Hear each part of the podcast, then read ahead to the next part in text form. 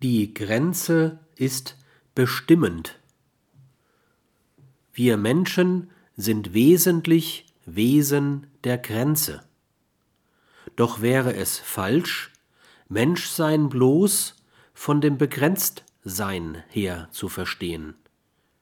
Zwar überwinden wir nicht schon Grenzen, indem wir sie erkennen und anerkennen, doch ist das Versöhntsein mit den eigenen Grenzen schon ein Schritt ins Unbegrenzte der Grenzenlosigkeit.